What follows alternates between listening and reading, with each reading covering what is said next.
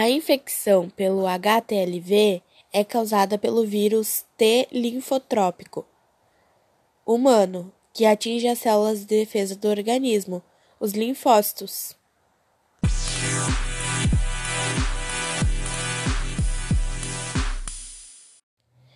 Os sintomas gerais e mais comum dessa infecção são dor na batata da perna e nos pés, e também na coluna lombar. Pode acontecer fraqueza, dormência e formigamento nos membros inferiores. Também perturbações urinárias, principalmente dificuldade para urinar.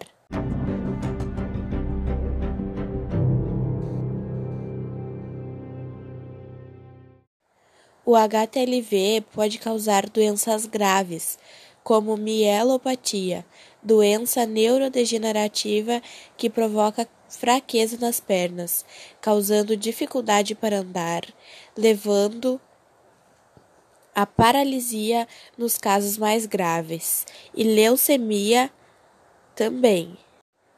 Para prevenir o contágio, além de usar camisinha, é necessário evitar o compartilhamento de materiais como seringa, agulha, canudos, uh, escova de dente, barbeadores, navalhas, lâminas, alicates e espátulas de unha. As gestantes devem fazer o teste durante o pré-natal. A transmissão do HTLV ocorre da mãe infectada para o recém-nascido, principalmente pelo aleitamento materno. Outras formas é de via sexual desprotegida, com uma pessoa infectada e o compartilhamento de seringas e agulhas. A diferença dos dois tipos de HTLV é que o 1 está implicado em doença neurológica e leucemia, e o HTLV2 está pouco evidenciado como causa de doença.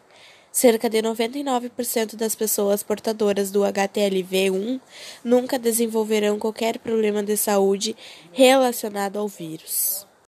O HTLV1 é o vírus primo do HIV.